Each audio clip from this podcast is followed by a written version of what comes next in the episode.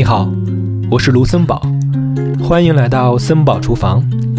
阿德勒幸福课第二十四讲：工作狂是一种人生谎言。犹太教义中有这么一段话：假如有十个人，其中势必会有一个人，无论遇到什么事，都会批判你。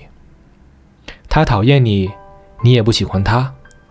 而且十个人中，也会有两个人能够成为与你互相接纳一切的好朋友，剩下的七个人，则两者都不是。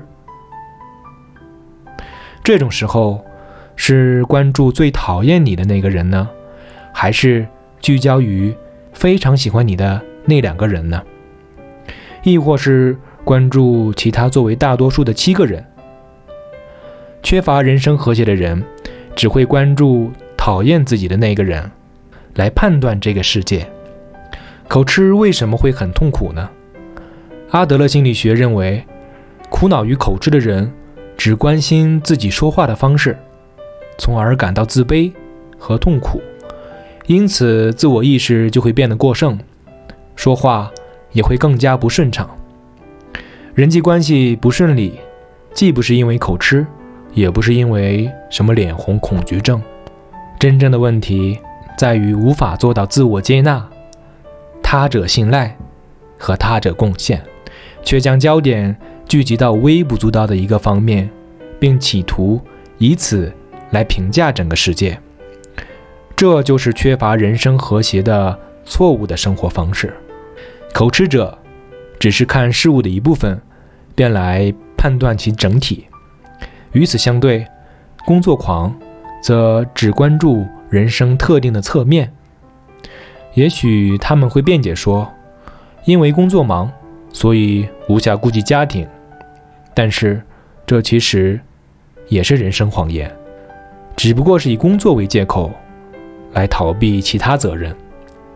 本来家务、育儿、交友或兴趣，全都应该给予关心。阿德勒不认可任何一方面突出的生活方式。在某种意义上来说，这是一种不敢正视人生课题的生活方式。工作并不仅仅是指在公司上班，家庭里的工作、育儿、对地域社会的贡献、兴趣等等，这一切都是工作。公司只不过是一个小部分而已。只考虑公司的工作。那是一种缺乏人生和谐的生活方式。也许这样的工作狂，只能靠这样的行为标准来认可自己的价值，认为自己工作了这些时间，挣了足够养活家人的钱，也得到了社会的认可，所以自己就成了家里最有价值的人了。但是，任何人都有自己不再是生产者的时候。